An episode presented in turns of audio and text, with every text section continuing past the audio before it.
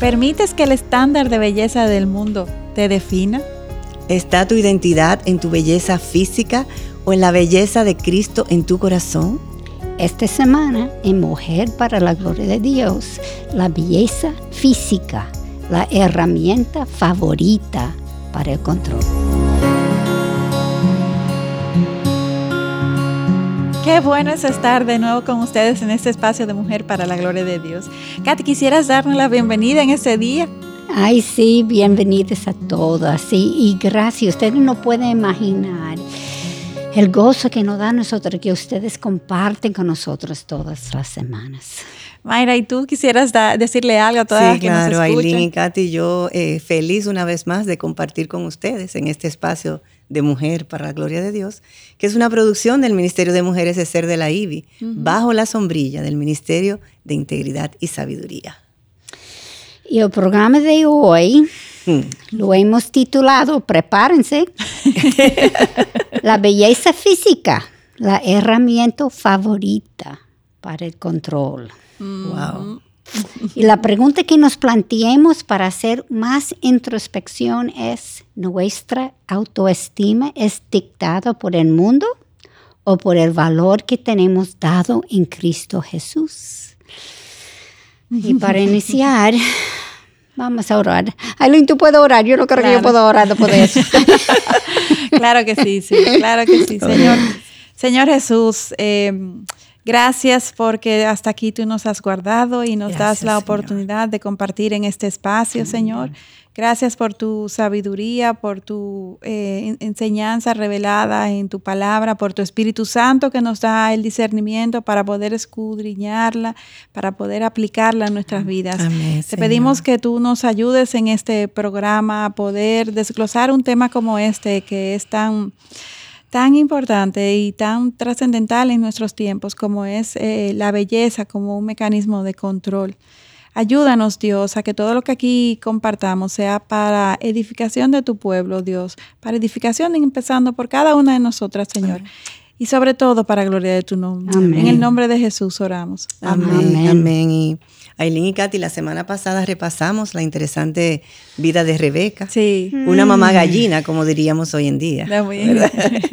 Rebeca maquinó un plan que parecía perfecto para que Jacob, su hijo favorito, no tenemos hijo favorito, no, recibiera la bendición y, y primogenitura de su padre Isaac. Sin embargo, esto tuvo consecuencias catastróficas para toda su familia. Al final Jacob tuvo que huir del país para que su hermano Esaú no lo matara. Y Rebeca al final murió sin volver a verlo jamás a su hijo favorito, ni siquiera llegó a conocer los nietos de su hijo predilecto y favorito. Así es. Y, y déjeme leer eh, este versículo que dice, de Dios nadie se burla, pues todo lo que el hombre siembre, eso también segará. Amén. Porque el que siembra para su propia carne, de la carne segará corrupción, pero el que siembra para el espíritu, del espíritu segará vida eterna. Y eso lo leemos tal cual en Gálatas 6, 7 y 8. O sea que Evidentemente es una necesidad de nuestro corazón que nos lleva a atender que somos más, eh, eh, a creernos que somos más inteligentes de lo que realmente somos, eh, empezando por que más inteligente que Dios. O sea, eso es, es totalmente alejado de la verdad, es una mentira que, que nos gusta albergar en nuestro corazón. Cuando la realidad es que en nuestras vidas no hay un proceder más efectivo que el tener paciencia y confiar en la voluntad de nuestro Dios bueno y todopoderoso, que nunca nos ha fallado, que nunca, nunca nos va a fallar. Por eso es tan importante predicarnos verdad, para que estas convicciones se afirmen en nuestra vida. Porque de verdad, vivir en su voluntad es lo único que nos va a garantizar tener buenos resultados en nuestras vidas. Así es, eh, Aileen y, y Katy Rebeca sabía desde el principio cuál era la elección de Dios, porque Él mismo se la había revelado, como hace con nosotras, a través de su palabra, que la bendición sería dada a Jacob. Pero su falta de fe en Dios la llevó a actuar pecaminosamente. Y eh, realmente yo me pongo en los zapatos de, Rebeca en este caso. Eh, Rebeca se puso en el lugar de Dios y nosotras, o sea, y sobre todo las que somos orientadas a al hacer, task oriented, ¿verdad? Tenemos como que nosotras tenemos que hacer algo.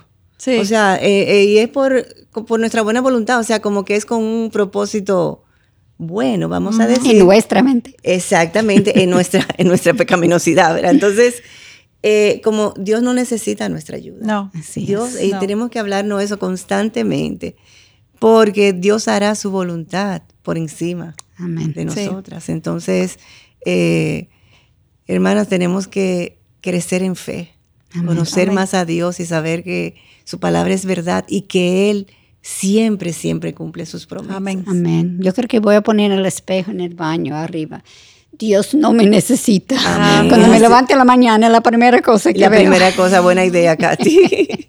Hoy queremos estudiar la vida de Lea, Lea. la hermana mayor de Raquel.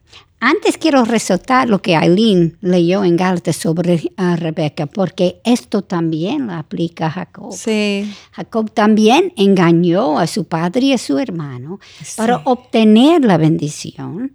Ahora Labán, su tío, lo engañó también para obtener a su esposa. Lo que uno siembra. Sí, una cosa. Así En el capítulo 29 de Génesis leemos cuando Jacob huyó de Beersheba y fue para Padán Aram, como su padre le dijo, para buscar una esposa entre las hijas de su tío Labán, el hermano de su mamá, ¿verdad? Y al llegar a Arán, Jacob tomó un de- descanso en un pozo y allí conoció a su prima Raquel. Exacto. Por primera vez. Los pozos son lugares de encuentro. Parece Ajá, ajá. un pozo aquí en Sí, la iglesia. un poco cerca. Así es, y la historia, al escuchar la historia de Jacob y, Re- y Raquel, ¿no fue esto como amor a primera vista? Así mismo es. Y Raquel lo llevó donde su padre y Jacob se quedó en su casa por un mes. Labán tenía otra hija mayor que se llamaba Lea, la cual al parecer no era tan linda como su hermana menor. Leemos en Génesis 29, versículo 17, lo que la palabra dice sobre ellos. Los ojos de Lea eran delicados, pero Raquel era de bella figura y de hermoso parecer. Así es. Lea pareciera vivir a la sombra de su hermanita. Sí. Creo que todos conocemos el resto de la historia. Jacob trabajó siete años para que Raquel fuera su esposa. Sin embargo, no fue sino hasta la mañana siguiente de la Sí. boda, después de la consumación del matrimonio siguiente, que Jacob se dio cuenta de lo que De ocurrió. lo que había ocurrido. Sí, sí, Labán orquestó darle primero por esposo a su hija mayor, Lea. ¡Qué engaño! sí. Wow, Sí, sí. sí, sí, ¡Wow! sí. Y, y pareciera algo como eh, extraño que fuera hasta el otro día de la consumación del esposo, pero eran las costumbres, el velo, El velo todo cubierto, tapado, o sea, sí. eh, parece extraño, pero sí es, es, Es es, sí, es real. algo que puede darse. No había electricidad en No. ese Exactamente, tiempo. todo era oscuro. Y una vez más vemos cómo Jacob fue parte de un engaño, pero en esta ocasión él fue el engañado. Esa fue la gran diferencia. Wow. ¿Y, y qué hizo Jacob cuando se dio cuenta de que su suegro Labán lo había engañado de tal forma? Wow. Bueno, no sabemos exactamente cómo reaccionó Jacob al despertar al lado de su nueva esposa y ver que este no era Raquel. Lo que sí estoy segura es que esto no fue una mirada de admiración No, o contentamiento. Él se dio cuenta que era engañado. Sí, Porque sí. aunque Leia no podía desobedecer a su padre, imagino que debi- debió experimentar dolor. Así Sí. Por un lado fue utilizado por su padre como parte de un engaño y por otro lado fue menospreciada por su nuevo esposo Sí. y menospreciada por su papá también. También, así es. Sí, sí, sí, así es. Y por eso quiero que nos enfoquemos ahora en Lea, quien estaba siendo tratada como si fuera un objeto. O sea, ¿cuál fue la respuesta de Labán cuando Jacob lo confrontó por su engaño? O sea, la respuesta de Labán fue que la hija menor no podía casarse antes que la mayor. O sea, esa era una regla. Lea debía saber que su hermana Raquel era mucho más hermosa y por tanto conseguirle esposo a ella era más difícil. ¿Tú te imaginas? O sea que su propio padre le estaba discriminando por su falta de belleza. De belleza, así mismo es Aileen. Y, ni su padre ni su esposo trataron a Lea con el respeto debido. Ella era una persona creada a la imagen de Dios. Así mismo. Y por eso su padre obligó a su esposo a quedarse con ella. Y entonces Jacob tuvo que trabajar siete años más para poderse casar con Raquel. O sea, siete años más. Y entonces Labán entregó a Raquel en matrimonio y Jacob la amó más que a Lea. o sea, que Lea estuvo destinada tristemente a vivir bajo la sombra de su hermana por el resto de su vida, su hermanita Raquel, la más bella. O sea, de verdad, cuánta, cuánta humillación. Yo me pongo en, los zapatos de ella y digo, wow, qué mal debía sentirse ella. Sin embargo, eh, yo quiero resaltar que Dios no fue ajeno a la situación de Lea. No. Y lo vemos en Génesis 29, versículo 31, cuando dice, vio el Señor que Lea era aborrecida y le concedió hijos. Mm. Aunque todo el mundo trataba a Lea como un mal necesario y ella era como invisible, nuestro Dios la vio. Sí, era muy visible en los ojos de, Dios.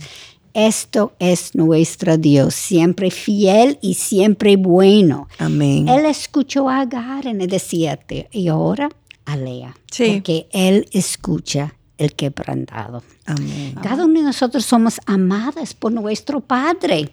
Como el mundo nos vea y nos trata, no importa. Porque Él es que es importante y Él nos vea individualmente y con valor. La evaluación que hace el mundo siempre es apuesta a lo que Dios hace en lo espiritual. El mundo solo valora la, parte exterior, la, apariencia, bella, pero Dios valora nuestro corazón, sumiso y piadoso.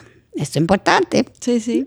Tiene que ser sumiso y piadoso porque Él está mirando el corazón. Así Y porque de aquí es donde surge la verdadera belleza. para Dios. Así, es, pero como comentabas, el enfoque que tiene el mundo en la belleza, yo me pregunto, ¿será por esta apreciación que el mundo hace de la belleza, que hoy en día los gimnasios, las salas de cirugía, los salones de belleza están en boca con tanta demanda y llenos? Así mismo es. Y por eso mismo es que las niñas desde chiquitas crecen con un anhelo desmesurado la belleza física. Y las mujeres no encajan dentro de los parámetros de belleza que el mundo ha establecido. Se invierten en una búsqueda insaciable por encajar. De ahí que Juan, en capítulo 7, versículo 24, nos avisa, no juzguéis por la apariencia, sino juzgar con juicio justo. Y 1 Samuel Ah, capítulo 16, versículo 7, y también nos ha abierto sobre esto. Leamos, Dios ve no como el hombre ve, pues el hombre mira la apariencia exterior, pero el Señor mira el corazón. Así es, y lo que tenemos que preguntarnos nosotras que conocemos a Dios y que queremos ser bellas a la manera de Dios es cómo podemos cultivar esta belleza en nuestro corazón. Pues de manera práctica pudiéramos decir que evidentemente pasando tiempo en la presencia de Dios a través de su palabra y en oración, como hemos mencionado, predicándonos, diciéndonos verdad a nuestro propio corazón, aunque aunque parezcamos loca, pero pero nuestro corazón necesita que nosotras memoricemos utilicemos su palabra y que nos las estemos repitiendo para que se hagan convicciones en nuestras vidas, porque es que necesitamos sacar toda esta mentira que el mundo constantemente nos bombardea acerca de la belleza y, que nuestros principios y valores sean transformados a la luz de la verdad de Dios. Y, quiero resaltar que no estamos condenando el que, el que sea, eh, eh, las mujeres que sean bellas o que la mujer procure verse bien, claro, estar arreglada, eh, si se quiere tener el pelo, se corta lo que sea. O sea, no estamos condenando eso. Eh, lo que sí estamos enfatizando es el sobre énfasis en, en, que, en tener esta apariencia exterior perfecta, sobre todo cuando esto lo hacemos en detrimento de nuestra belleza interior. Así y a la expensa de desarrollar. Y recordemos que todas fuimos hechas y creadas a la imagen de Dios. Amén. Ahí está. Esa es la verdadera belleza. Así es. De hecho, esta es la única belleza real y duradera en el tiempo, porque la belleza que el mundo dicta es relativa y muy, pero muy cambiante. Pero aún así, la mayoría de las mujeres anhelamos ser bellas ante el mundo. ¿Será que el ser bella nos hace sentir en control? Es una pregunta que no sé si algunas nunca se han hecho, pero muy válida, que deberíamos de hacer. Así es. ¿Será que esta belleza, esta, eh, esta eh, persecución por la belleza, entendemos que nos va a llevar a sentirnos más en control y que las mujeres entonces seamos consideradas como... Eh, una pieza de mayor explotación porque tenemos mayor belleza física, Bingo. ¿Eh? Bingo. Te diste en el clavo. De hecho, hoy en día hay una palabra que se llama cosificación de la mujer y está relacionada con este sobreénfasis en, en la belleza de la mujer como si fuera un objeto, un objeto en venta. Muy triste, pero es la realidad, es, es uno de los valores que rige el mundo. Y si nosotros ponemos énfasis en eso, estamos alimentando eso, que somos objetos y no personas. Así es. ¿Y acaso es posible alcanzar este estándar de belleza? que, promueve que promueven las campañas publicitarias y las redes sociales que, el mundo dice por ahí? O sea, claro que no, o sea, es imposible tener una figura 60, 90, 60, ¿cómo que dice? Eh, eh, una frase ah, eh, y una, un, perfil de nariz, un color de pelo, un color de, cabeza. Mm. sobre todo cuando hoy en día hay tantos filtros que hasta la mujer menos agraciada la hace ver con la, como la mejor. La sí, la más joven también. O sea, esto sale de nuestro alcance y es, y es lo que debemos de, entender. Eh, no es es algo que sale de nuestro control, es que ni siquiera debemos de tratar de tener control sobre esto. Un día está de moda el ser bien delgada, con el cabello rubio, porque al otro día entonces está de moda tener el cabello negro y con curvas voluptuosas. O sea, eh, la belleza, según la dicta el mundo, es algo que es muy cambiante. Y entonces eso alimenta nuestras inseguridades como mujeres y nos perpetúa el que estemos constantemente en búsqueda de esta belleza y nos hace ser más inseguras. es la realidad. Así y, es. y, esto es aparte de la lucha contra los estragos eh, de la vejez en el cuerpo. Nadie luce igual, nadie. Nadie. A los 70 años que cuando tenía 20 años. Y le puedo decir que ahora recién celebramos el Día de las Madres en nuestro país, República Dominicana, y mi hija subió una foto de cuando ella cumplía tres años, yo estaba al lado de ella. Y me llama una amiga y me dice, wow, pero qué bien tú te veías. Digo yo, sí, pero eso hace 40 años. O sea, estaba mucho más joven. Entonces, eh, o sea, hay que vivir el día, un día a la vez y saber que el tiempo va a pasar. Nuestros cuerpos van envejeciendo. Pero esta es, es, una batalla de antemano perdida. Sí, Porque Sabemos. Claro. La realidad es que tarde o temprano el cuerpo va a evidenciar el desgaste. Así es. Eh, y es propio y es parte de, lo que Dios permite, es consecuencia del pecado, obviamente, que nuestro cuerpo se vaya desgastando y el tiempo se vaya evidenciando en nuestro cuerpo.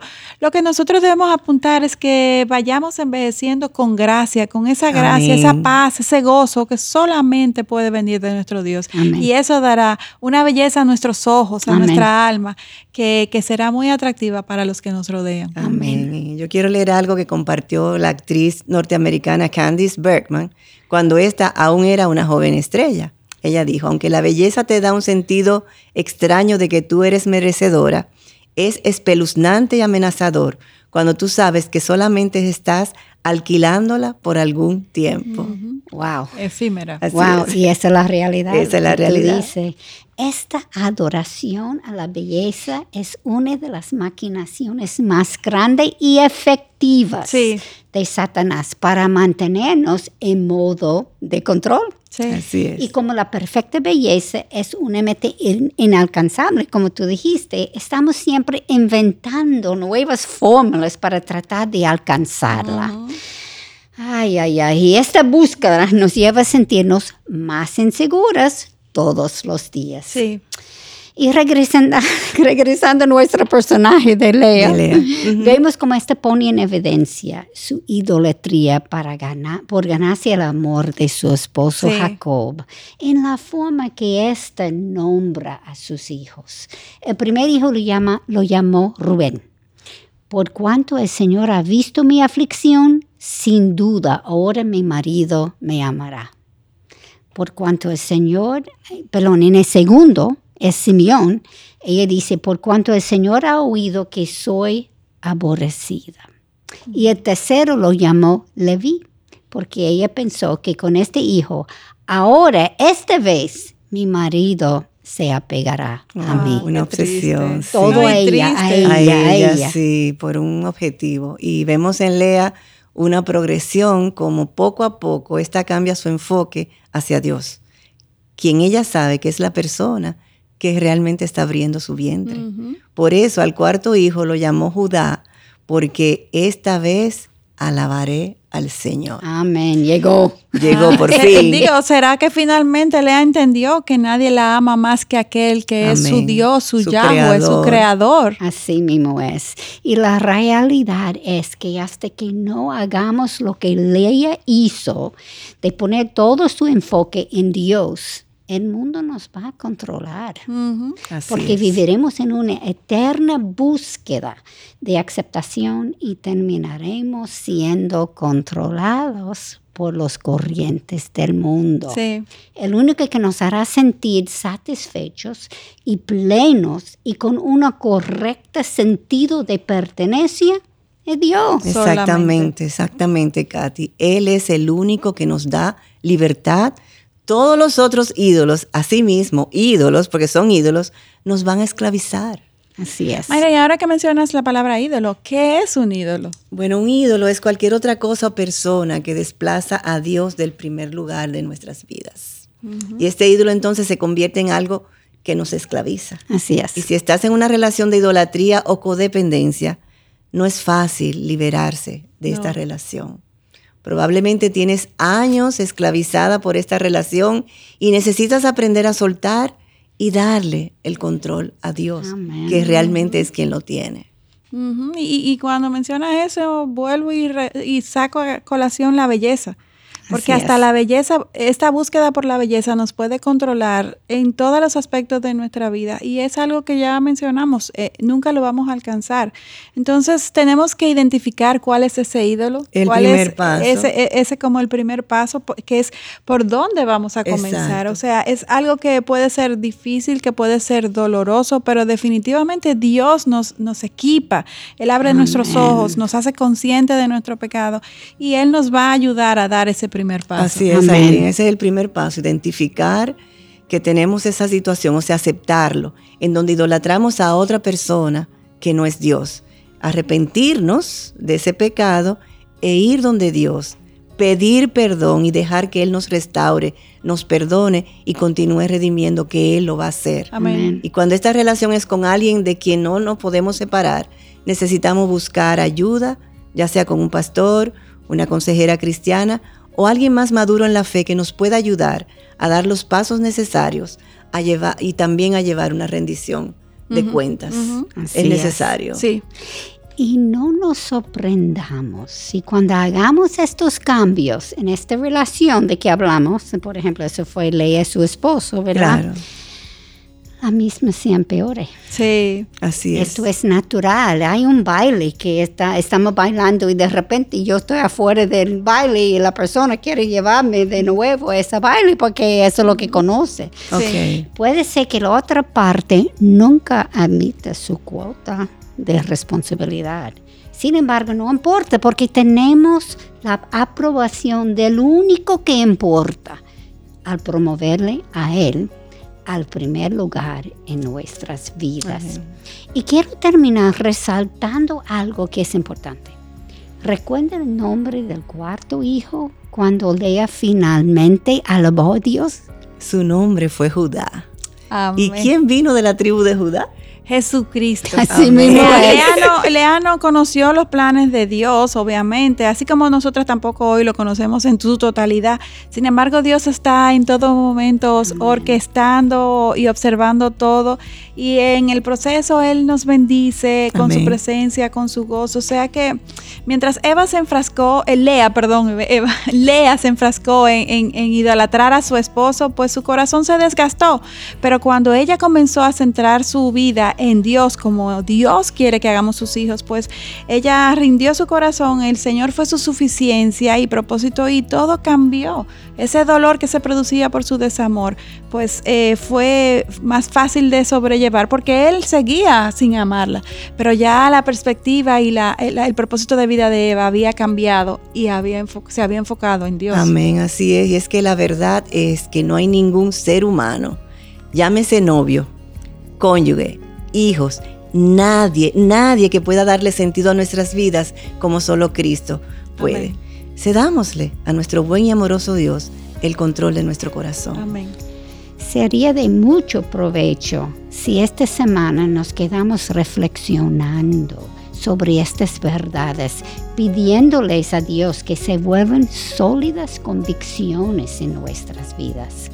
En el próximo programa, si Dios le permite, continuamos con esta serie, El aguijón en la carne de las mujeres, el control. Gracias por acompañarnos, les esperamos en esta próxima entrega. Bendiciones. Bendiciones.